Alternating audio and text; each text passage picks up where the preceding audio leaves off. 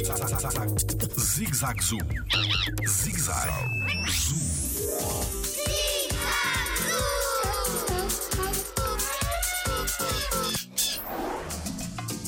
No jardim zoológico há animais extintos na natureza? Eh, Olá, o meu nome é Tiago Carrilho e sou biólogo no Jardim Zoológico. Uma das principais missões do Jardim Zoológico é a conservação. Isto significa que nós, no Jardim Zoológico, temos animais que requerem a nossa proteção. É o caso do Oryx cimitarra, que neste momento está extinto na natureza e que nós estamos envolvidos num projeto para a sua reintrodução.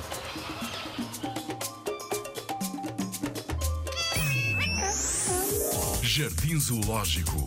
Pela proteção da vida animal.